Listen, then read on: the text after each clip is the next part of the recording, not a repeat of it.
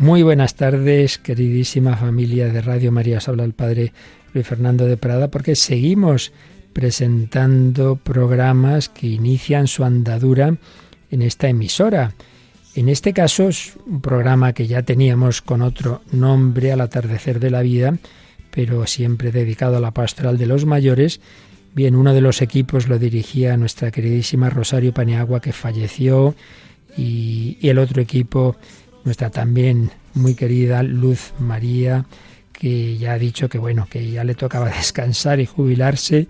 Y entonces el programa de pastoral de los mayores en esta temporada bajo el título que nos explicarán que tiene que ver con la sintonía Éramos tan jóvenes, lo va a dirigir el padre Ignacio Nacho Figueroa, que es conciliario nacional de vida ascendente y bueno, pues está en este campo de la pastoral de mayores con un equipo estupendo que nos irá presentando de, de seglares, de laicos y laicas que colaboran con él. Así que damos la bienvenida quincenalmente los sábados a esta hora. Vamos a tener este programa de la pastoral para nuestros mayores, eh, que siempre tienen ese espíritu y corazón jóvenes cuando están en Cristo, cuando están en la iglesia. Y por eso, buen título. Éramos tan jóvenes. Pues nada, adelante esta primera emisión de este programa que les agradecemos a todos su colaboración en Radio María. Besos y tus recuerdos que vuelven y que guardan nuestro amor. Empezamos una nueva aventura en Radio María, un nuevo espacio dedicado a las personas mayores que ponemos en las manos del Señor y bajo la protección de su Madre la Virgen. El pasado domingo el Santo Padre abría en Roma el proceso de reflexión que culminará dentro de dos años con la celebración del Sínodo de los Obispos, con el título Por una Iglesia Sinodal, Comunión, Participación y Misión. Mañana en todas las iglesias particulares se abrirá la fase diocesana de preparación del sínodo con una consulta universal. Ser iglesia es hacer camino juntos. Hoy iniciamos un camino juntos, un camino de iglesia, un camino en las ondas para sentirnos más en comunión que nunca. Parece que cuando hablamos de los mayores siempre nos remitimos a lo que éramos. Cuando yo era joven, decía, pensaba, hacía, soñaba. Es como si en nuestra existencia ya todo fuese pasado. Por eso hemos elegido esta sintonía que empieza evocando lo que fuimos. Éramos tan jóvenes. Pero continúa con una afirmación fundamental. Somos aún tan jóvenes. La felicidad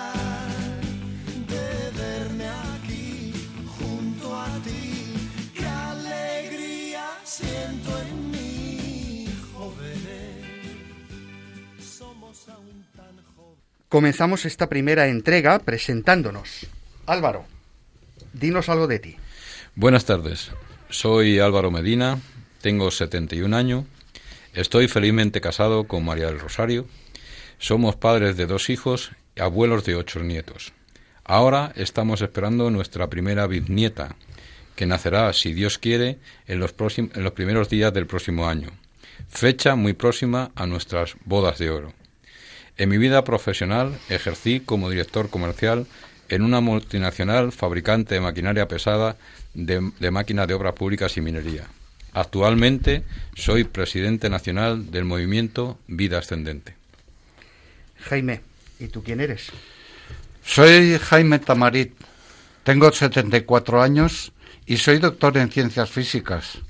Mi vida profesional la dediqué a la física aplicada en campos muy variados y a la enseñanza.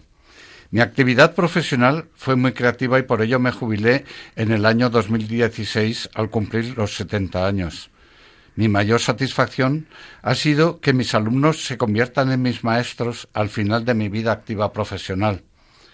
Estoy casado y mi mujer amada ha sabido respetar la libertad en mi vocación, a la que he dedicado una parte importante de mi vida en detrimento de otras actividades más humanísticas. Tengo una hija de 21 años que ha salido la rama de letras, por lo que mi influencia cultural es limitada, aunque siempre me ha gustado leer poesía, ensayo y filosofía y escuchar música. Al jubilarnos, mi mujer amada y yo nos acercamos a nuestro párroco para ofrecer nuestro nuevo tiempo libre. El padre José Juan Lozano nos pidió que nos ocupáramos de los grupos de vida ascendente de la diócesis de Getafe, dedicados al acompañamiento de las personas mayores. Y en este movimiento maravilloso os conocimos a ti, Nacho, y a ti, Álvaro, conciliario y presidente del movimiento respectivamente.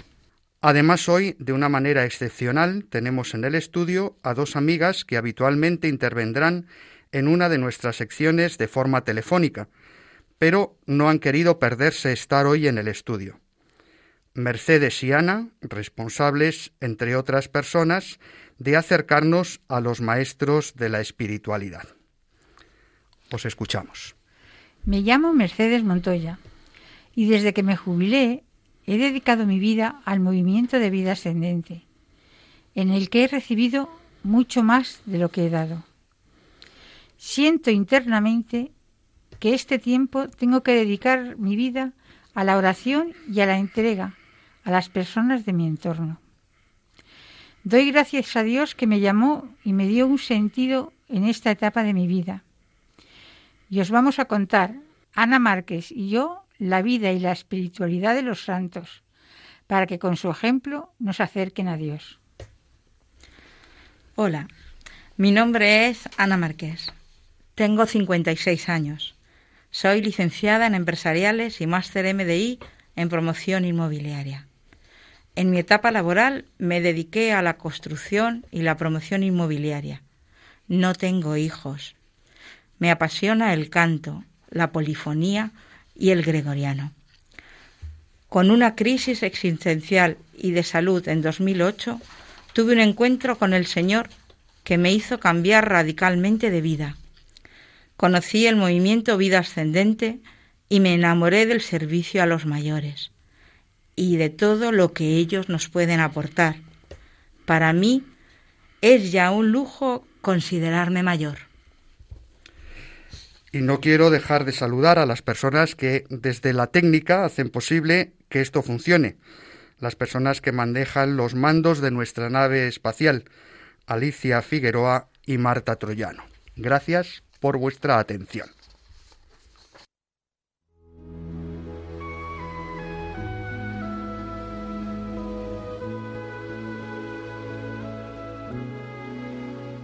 Se llevasen el miedo y nos dejasen lo bailado para enfrentar el presente.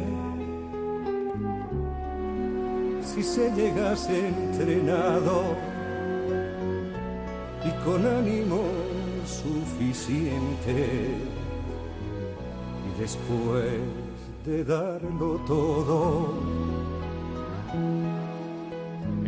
justa correspondencia todo estuviese pagado. Y el carné de jubilado abriese todas las puertas, quizá llegara viejo, sería más llevadero, más confortable, más duradero. Si el ayer Estamos en Radio María, en este nuevo espacio donde los mayores de la casa son los protagonistas. Y les habla el padre Nacho Figueroa, sacerdote de la diócesis de Alcalá de Henares y conciliario nacional de vida ascendente. Llegar a viejo, como reza la canción de Serrat que escuchábamos, es todo un reto. No tanto porque cumplir años sea complejo, cada vez en nuestras sociedades occidentales la esperanza de vida es más larga. Cumplimos cada vez más años y con una mayor calidad de vida. Por tanto, estadísticamente es fácil llegar a viejo, sino porque por una parte parece que la vejez es algo a evitar. Nadie dice sentirse viejo. Y por otra, cumplir años se nos presenta a menudo como un problema familiar, social, económico e incluso eclesial. La pandemia que, que, padecemos ha puesto en evidencia muchas realidades que parecían no existir porque la llamada normalidad las ocultaban. ¿Cuántos son los matrimonios que han visto que la estrecha e imprevista convivencia entre cuatro paredes que conforman el hogar familiar ha sacado lo peor de cada uno y ha deteriorado de tal modo la relación que ha sobrevenido la ruptura de la misma. ¿Cuántos padres y madres han sido incapaces de ser pacientes con sus hijos, igual de encerrados que ellos, aumentándose el número de denuncias por agresiones verbales e incluso malos tratos en el hogar? ¿Cuántas familias se han visto desbordadas porque los abuelos confinados ya no podían descargar a los padres de tareas relacionadas con el cuidado de los hijos. ¿Cuántos abuelos han vivido y siguen viviendo solos este tiempo aciago? Son muchos los mayores que relatan cómo su mundo de relaciones, ya estrecho de por sí, se ha visto diezmado hasta el punto de que se pasan días y semanas sin poder saludar a nadie. Os cuento una experiencia. Muy cerca de la parroquia, donde trabajo en Alcalá de Henares, hay un colegio, de tal manera que para ir de mi casa a la parroquia me encuentro a la salida del colegio con muchos niños que son recogidos ahora ya no por sus abuelos, sino por sus padres. Me pareció entrañable la imagen de un niño que al salir del colegio de la mano de su madre se acercó a casa de sus abuelos. No podían entrar, no podían saludarles, les daba miedo contaminarles. Pero desde la calle, tomándose la merienda, la abuela se asomaba a la ventana y saludaba a su nieto. Una puerta se cierra y una ventana se abre. También este tiempo es un tiempo para la esperanza. En este paisaje, iniciamos este nuevo espacio de radio. ¿Para quiénes? Para todos. Para quienes están solos en compañía de su transistor y para quienes tienen la suerte de escucharlo en familia. Para quienes sienten que los años les pesan como una losa y para quienes eso de envejecer es una tontería porque se sienten jóvenes de espíritu.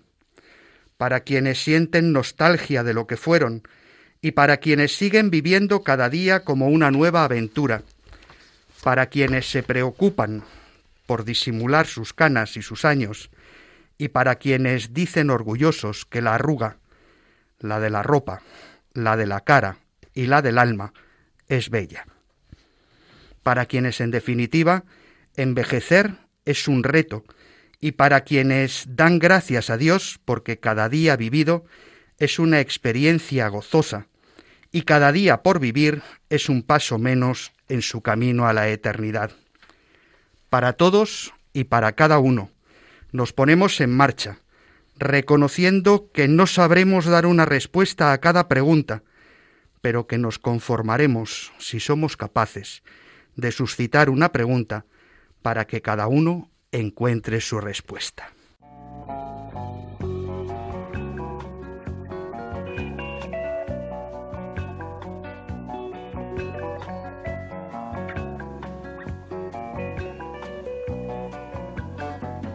Esos tus cabellos blancos, bonitos, ese hablar cansado, profundo que me lee todo, lo escrito y me enseña tanto.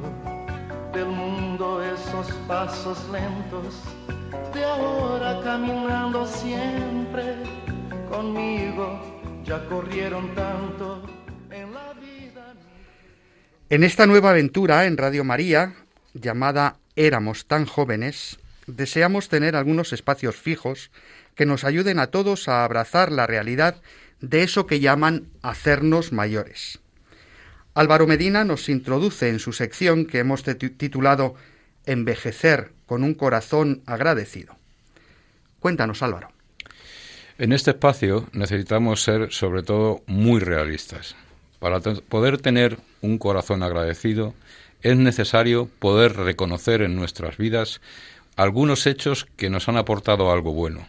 De otro modo, no podemos estar agradecidos. Trataremos temas basados en las muchas experiencias vividas en vida ascendente y en otras muchas realidades de la Iglesia, que nos ayudarán a reflexionar sobre nuestras propias experiencias y a reconocer acontecimientos ocurridos por los que podemos y debemos estar agradecidos. Muchos de vosotros conocéis el movimiento Vida Ascendente, pero para los que aún no lo conocéis os diré que los pilares que nos sostienen son la amistad, la espiritualidad y el apostolado. Nuestra actividad se realiza en pequeños grupos parroquiales, en los que procuramos desarrollar la amistad, alimentada por la espiritualidad que nace de mirar nuestras vidas a la luz de las lecturas de la misa dominical y unos pequeños guiones. Todo esto culmina en un apostolado que se da entre nosotros. De las experiencias vividas presentaremos en este apartado testimonios que espero que os sean de gran utilidad. Hoy, como primer día, os quiero hablar del carisma más importante, el amor. Y especialmente el amor en la madurez de la vida. Y voy a comenzar sirviéndome de una bonita historia. Esta historia cuenta el desarrollo de la fabricación de una tacita. Y dice así. Una tacita, preciosamente decorada, se atrevió a contar su historia a su dueño que lo sostenía con ternura entre sus manos. Yo no he sido siempre esa taza que tú ves y que sabes mimar. Hace mucho tiempo era simplemente barro vulgar, sin forma. Mi creador me tomó entre sus manos y me fue modelando cariñosamente. Le pedí que me dejara ya en paz. Él me, me sonrió y me dijo, aguanta un poco más, todavía no es tu tiempo. Me puso en el horno, me pintó, me volvió a meter en el horno. Yo me quejaba en cada manipulación y su respuesta era siempre la misma. Aguanta un poco más, aún no es tu tiempo. Al fin me puso en una repisa hasta que me enfriara. Me puso delante de un espejo y me dijo, mira, esa eres tú. No podía creerlo. Lo que veía era muy hermoso. Ya casi nada me recordaba el barro tosco del que estoy hecha. El Creador me habló. Sé que todo lo que hice contigo no te agradó, pero si te hubiera dejado cuando te quejabas, nunca habrías llegado a ser lo que eres. Yo sabía desde siempre lo que tenías que llegar a ser. Gracias por dejarte modelar. ¿Quién de nosotros no se ha visto reflejado en esta historia? ¿Quién no le ha pedido al Señor que le librara de la prueba, del sufrimiento y del duro y monótono trabajo de volver a empezar cada día? ¿Quién no le ha pedido que le dejara ya en paz? Bien, pues el amor llega a diario al corazón de cada hombre y de cada mujer, para renovar, afianzar y defender todo aquello que un día comenzó a latir delicadamente, que ha ido creciendo con fuerza en el silencio, como crecen las plantas que han dado flores para recrear el corazón, y la vida con un color y un aroma y frutos para alimentar la amistad, la alegría y la esperanza. La vida de una madre, como la de toda la madre, es una larga experiencia de amor, cariño, solidaridad y entrega. Así son las madres y los padres, toda una vida derramando signos de amor, de servicio, de cuidados. Cuando la edad te vuelve a, regular, a regalar espacios intensamente renovadores, desde tus recuerdos en los que tú has participado tan plenamente ese amor, aparece con la dimensión de un tesoro. Dios nos ha hecho para el amor, y nos hacemos de Dios cuando amamos. Lo más bello de la creación es el amor, la capacidad de amarle a Él y de amarnos entre nosotros. Escuché en una homilía de don Javier Carabias, sacerdote de la diócesis de Getafe, y nos dijo, la vida del hombre es un espacio de libertad, creado por Dios para que vayamos construyendo una historia de amor. El amor fiel es una característica especial de los mayores. En la juventud el amor es impulsivo, ciego, inestable, se cansa cuando no experimenta sensaciones nuevas, necesita madurar, envejecer. Como el buen vino, en la madurez el amor es ha sido cincelado, limado, pulido, acrisolado a lo largo de una vida por, por el esfuerzo, la lucha, el dolor y la entrega. Es un amor sereno, seguro, calmado de, colmado de bondad y de ternura. Es un amor inasequible al desaliento. Así es el amor en la madurez de la vida, y os animo a miraros a vuestro interior, a valorar ese tesoro que lleváis dentro. La palabra amor es quizás la palabra más pronunciada por los labios humanos, y no siempre con el mismo sentido ni con la misma intensidad. Hemos visto que el amor se purifica en la prueba, se crece en el esfuerzo, se acrisola con la lucha y el dolor, necesita madurar con la constancia en la fidelidad. Os invito a reflexionar sobre todo esto. ¿Es para ti el amor la esencia de la vida?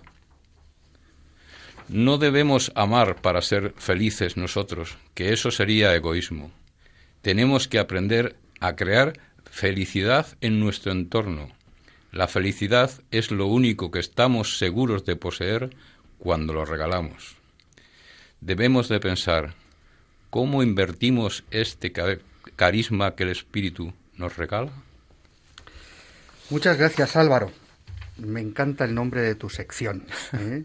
Eh, yo mi experiencia es que el trabajo con los mayores, sobre todo, es un trabajo en el que recibo permanentemente gratitud, corazones agradecidos.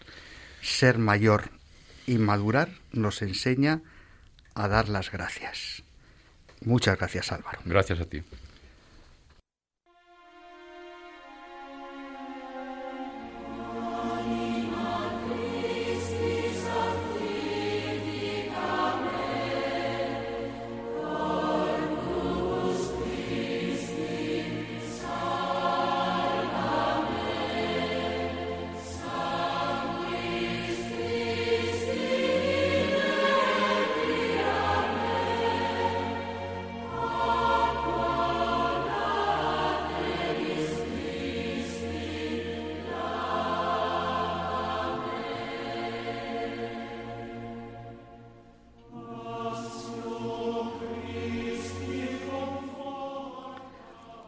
Un clásico en Radio María es la presentación de la vida de los santos. En diversos programas se hace.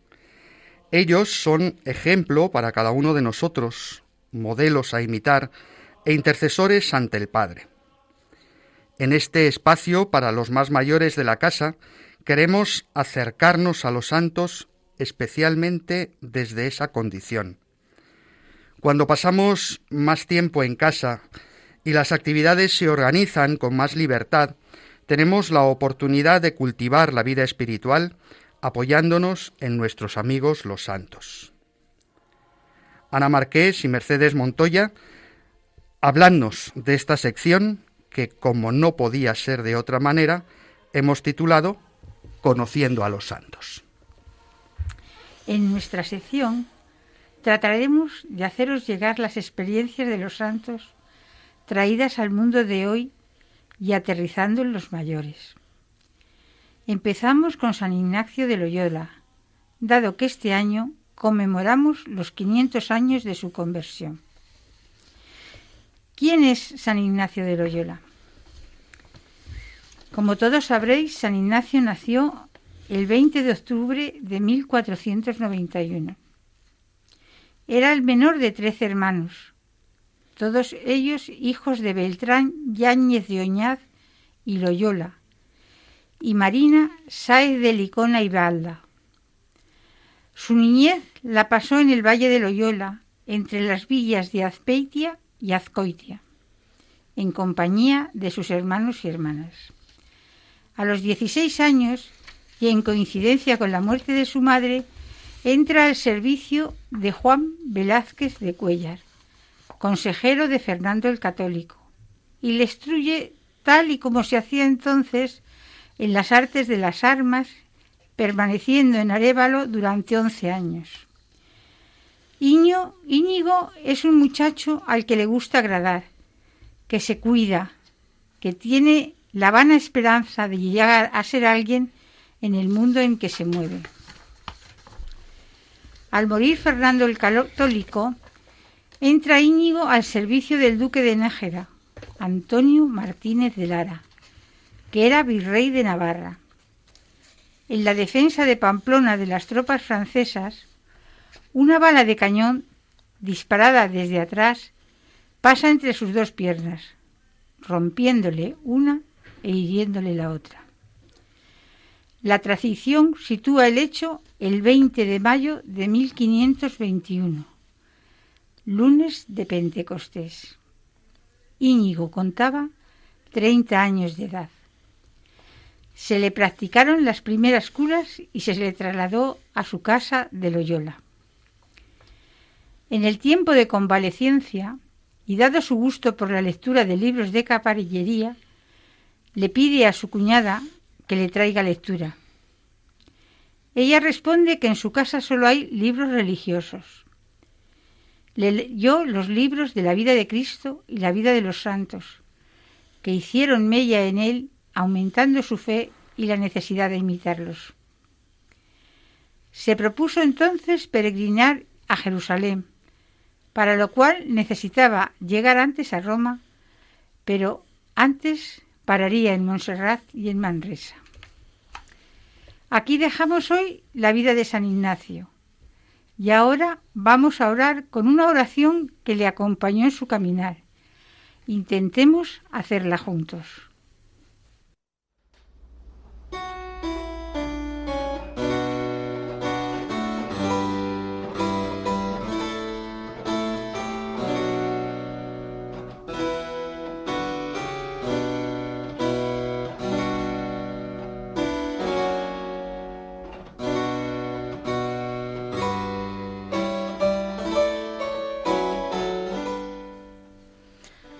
Alma de Cristo, santifícame. Cuerpo de Cristo, sálvame. Sangre de Cristo, embriágame. Agua del costado de Cristo, lávame. Pasión de Cristo, confórtame. Oh buen Jesús, óyeme dentro de tus llagas, escóndeme, no permitas que me aparte de ti.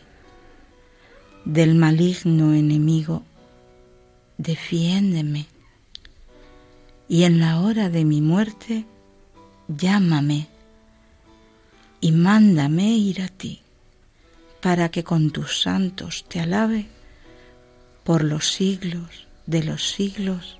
Amén.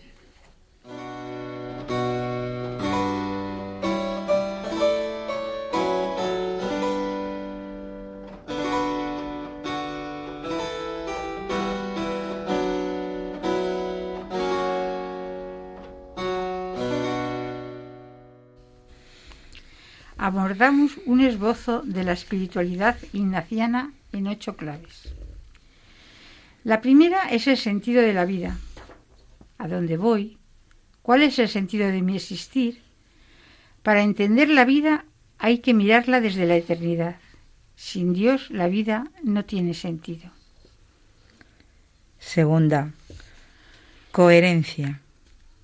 Trasladar nuestra fe a la vida cotidiana. Cuando ponemos a Dios en el centro, todo gira a su alrededor de forma ordenada. La tercera es la interioridad. Educar los sentidos, sentir y gustar las cosas internamente.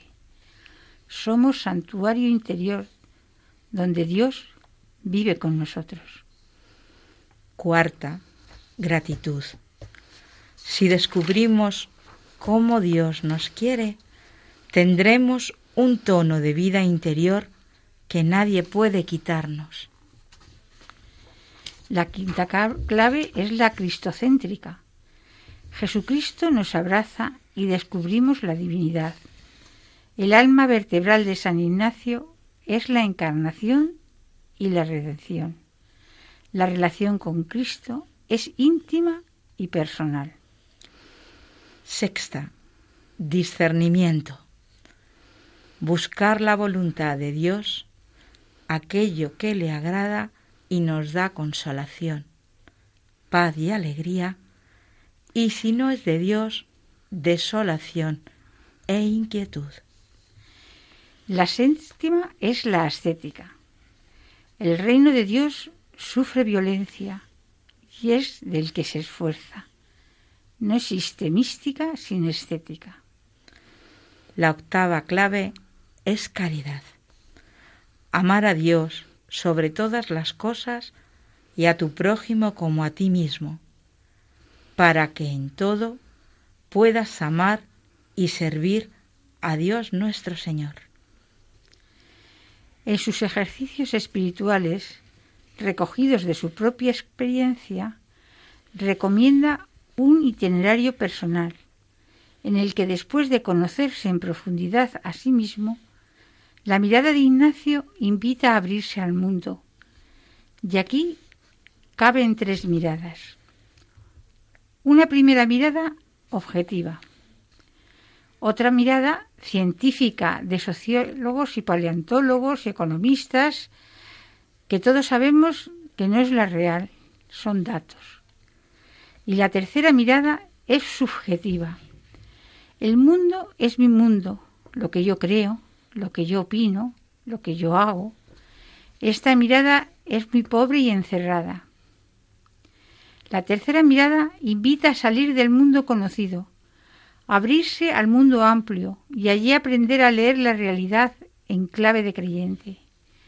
Hay que ser capaces de leer en el mundo el pecado y la salvación.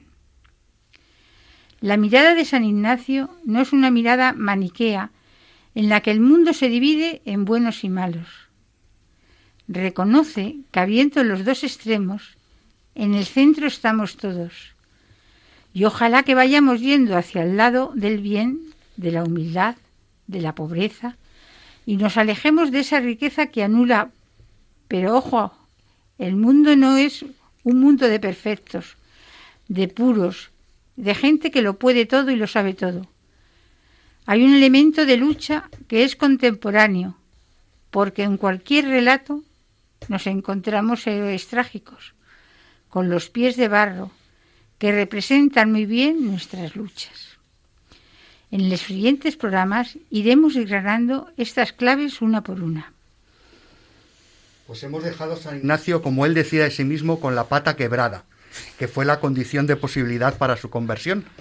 Muchas gracias, Mercedes Montoya y Ana Marqués. Ya estamos deseando escuchar vuestra segunda entrega, que se promete apasionante. Muchas gracias. De nada.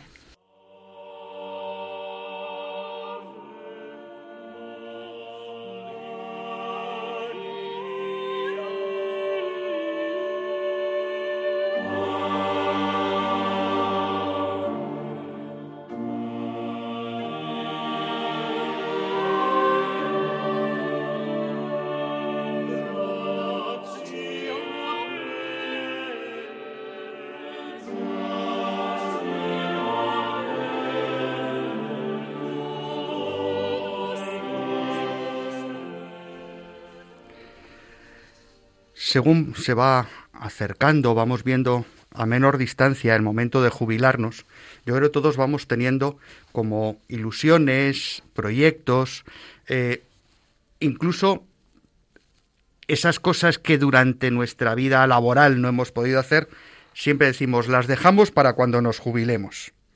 Una de esas cosas que todos vamos dejando para el momento de la jubilación es quizá lo relacionado con el mundo de la cultura, del arte.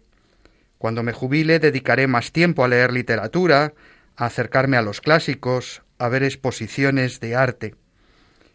Estos sueños unas veces se cumplen y otras no. Por eso, en Éramos tan jóvenes, de la mano de Jaime Tamarit pretendemos acercarnos a esas expresiones culturales y artísticas que nos acompañan a lo largo de la vida y también en la vejez. Cuando éramos pequeños y hacíamos una picia, nos mandaban al rincón de pensar. ¿eh? Piensa en lo que has hecho, recapacita. Pretendemos que esta sección sea un rincón no para pensar, sino para gustar la cultura y el arte. Por eso le hemos llamado el rincón de gustar. Jaime, somos todo oídos. Me habéis asignado en este programa Radio María una sección titulada El Rincón de Gustar. Deseo acompañaros en ella gustando de la belleza expresada en la música y en la poesía. Para ello, iremos escogiendo breves temas musicales en consonancia con los tiempos litúrgicos, que nos ayudarán a profundizar en los sentimientos más allá de lo que dicen las palabras, ya que ese es el sentido de la música, expresar sentimientos de la manera que las palabras no pueden alcanzar.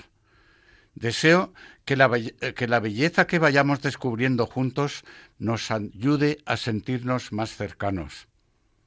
A comienzos del año 2020, el tema de las relaciones intergeneracionales fue abordado repetidamente en el Congreso sobre el apostolado de las personas mayores en Roma y posteriormente en el Congreso sobre el apostolado seglar en Madrid. Este año, en el Día del Padre, mi hija Lucía me dedicó un libro con un bello poema de Santa Teresa de Calcuta sobre la transmisión de los valores entre generaciones y que reza así.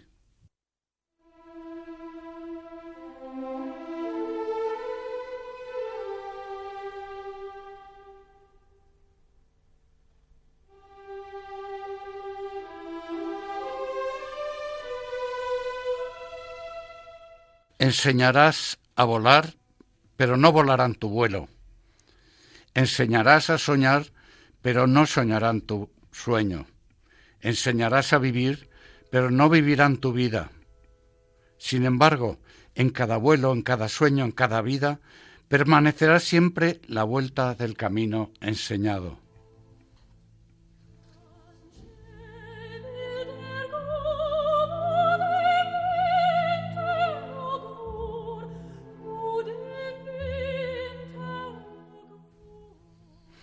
Este poema me impresionó por la libertad expresada en el acto de la transmisión. Cuando mencioné este poema en la reunión mensual del Comité Internacional de Vida Ascendente, el conciliario francés Monseñor François Maupoux sacó a colación un libro que me ayudó a comprender la esencia del acto de transmitir. Este libro, de Nathalie Sartou-Lajus, lo encontré traducido al español en la editorial Narcea con el título el gesto de transmitir. En este, el gesto de transmitir, este libro me ha hecho comprender la diferencia profunda que existe entre los actos de formar y de transmitir, diferencia de la que no era, de la que no era consciente. Formamos a las personas enseñando ciencia, arte, teología, filosofía, y con ello educamos a las generaciones venideras en los conocimientos sobre ciencia, fe y humanidades. Sin embargo, el acto de transmitir consiste en transmitir dentro de la vida familiar una manera de vivir en libertad, basada en la vida cotidiana, la manera de cocinar, el contar historias, etc. En una casa donde hay libros se lee, si hay discos se oye música, se heredan las recetas familiares, se fomenta el gusto por lo esencial de la vida cotidiana y la capacidad de asombro y entusiasmo que nos ayudarán a elegir a lo largo de nuestra vida. La transmisión es libertad. Con imposición no hay transmisión. Impregnado el libro por un sentido profundo de la libertad en la transmisión, dedica en contraposición un capítulo a la violencia de no transmitir. Esta ausencia de transmisión produce generaciones jóvenes desarraigadas de las referencias de su núcleo familiar, proclives a la violencia, fenómeno del que somos testigos y que tan difícil nos es de explicar.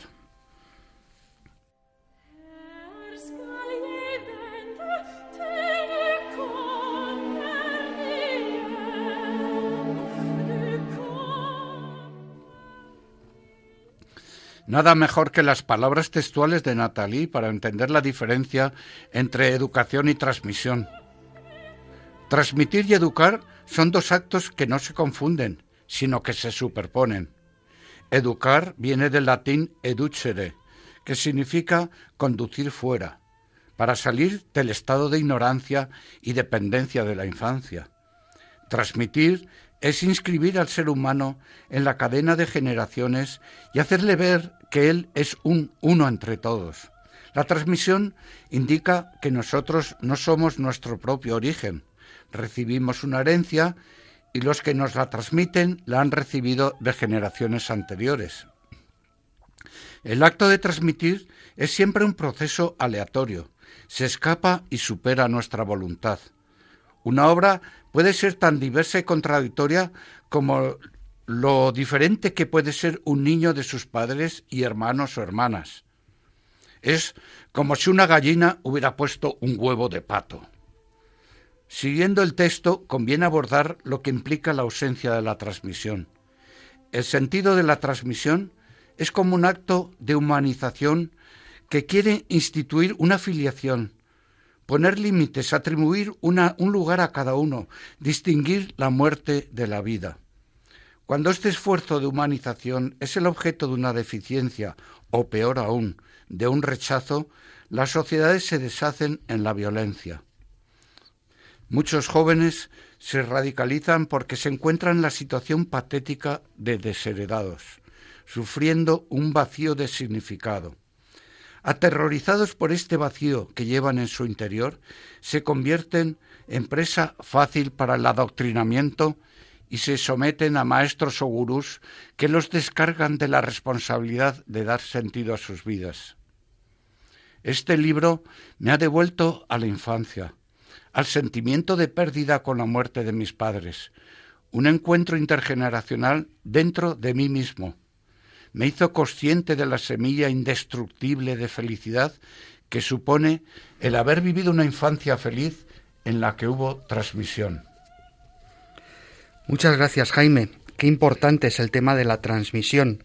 El Papa nos ha insistido mucho en sus escritos dirigidos a los más mayores de la casa de la importancia de la transmisión de la fe en la familia. Los abuelos sois transmisores de ese depósito de la fe de esas tradiciones, de esa vida plena que habéis vivido y que necesita ser transmitida. Los más jóvenes necesitan de vuestra experiencia para seguir viviendo. Muchas gracias, Jaime.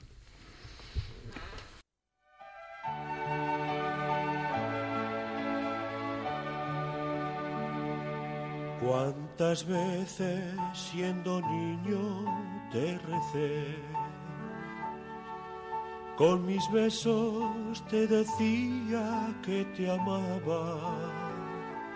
Poco a poco, con el tiempo alejándome de ti, por caminos que se alejan, me perdí. Por caminos que se alejan, me perdí.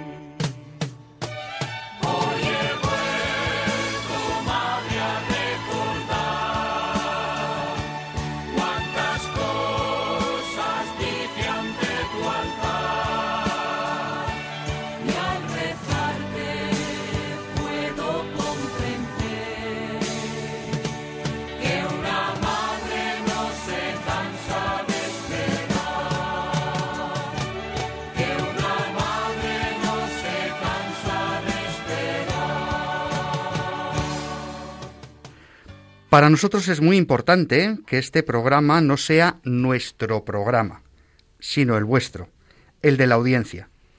Por ello queremos que cada día podáis intervenir en él mandándonos vuestros audios bien al correo electrónico del programa, que es muy facilito, es el nombre del programa y el nombre de la emisora. Éramos tan jóvenes, todo seguido, arroba radiomaria.es.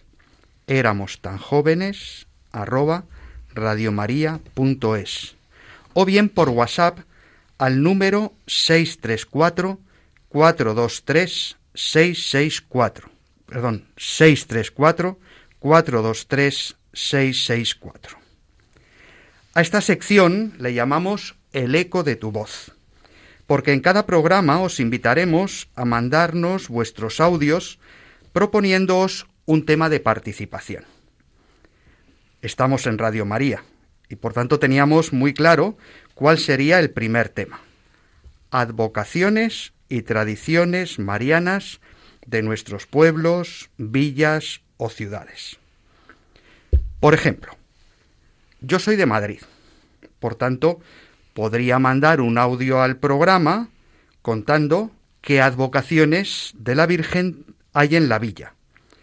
La Virgen de la Paloma, la Virgen de Atocha, la Virgen de la Almudena.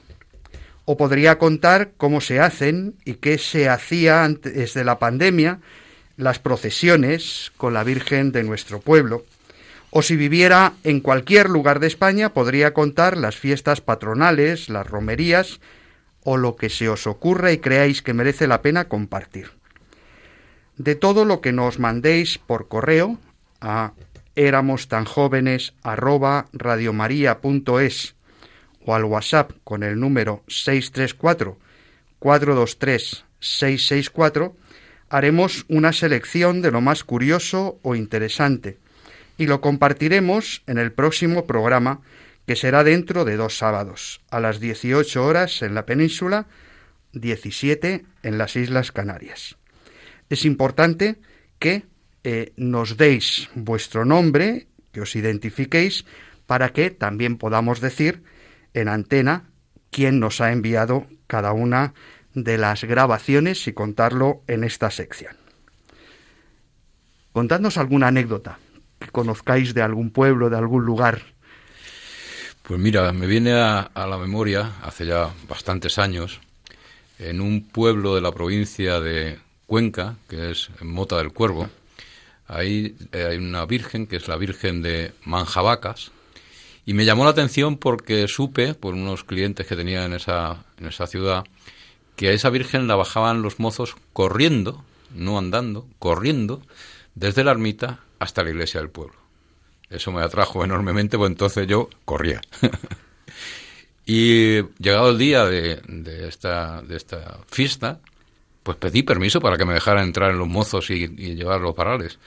La verdad que las primeras zancadas me di unos palos contra el palo impresionantes, porque hay que armonizar el paso con el paso de todos. Pero a los pocos pasos ya seguía yo al compás. Y fue muy, muy, muy emocionante sentirme entre esa tradición, entre ese pueblo, esa juventud, llevando a esa Virgen a hombros, corriendo, la Virgen de Manjabacas. Qué maravilla. Jaime, cuéntanos.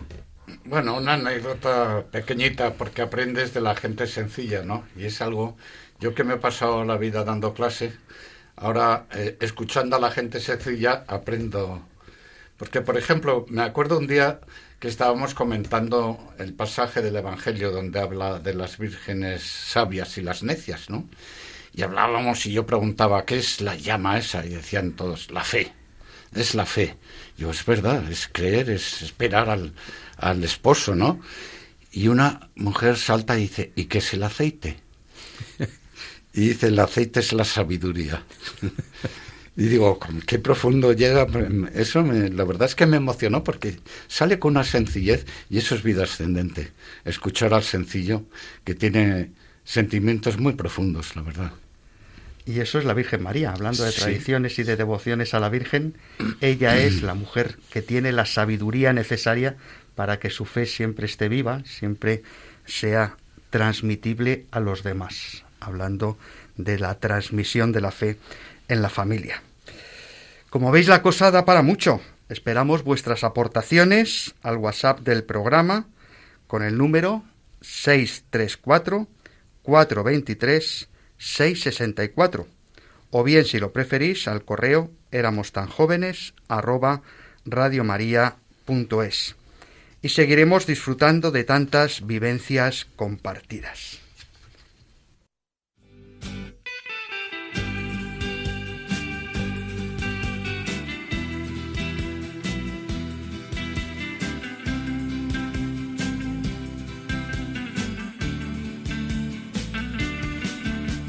Jóvenes, éramos tan jóvenes soñaba yo y. Y hasta aquí hemos llegado. No olvidéis que podéis volver a escuchar este programa buscando en los podcasts de la web de Radio María con el nombre de nuestro espacio. Éramos tan jóvenes. Agradecemos su presencia en el estudio a Ana Marqués y Mercedes Montoya, que se han desplazado desde Alicante para compartir esta primera experiencia. Álvaro Medina y Jaime Tamarit, presidente y vicepresidente de Vida Ascendente, con quienes Dios quiera que podamos seguir compartiendo muchas horas de radio. Estuvieron en el control Marta Troyano y Alicia Figueroa y se despide de todos el padre Nacho Figueroa. Que el Señor Jesús y su Madre la Virgen sigan cuidando de todos sus hijos, especialmente de los ancianos más débiles, y acompañen a los que se sienten más solos.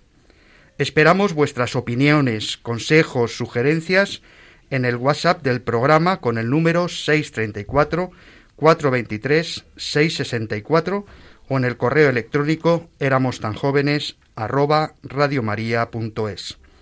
Nos encontramos de nuevo, si Dios quiere, dentro de dos sábados, a las 18 horas, las 6 de la tarde, en la península, una hora menos en Canarias. Hasta la próxima.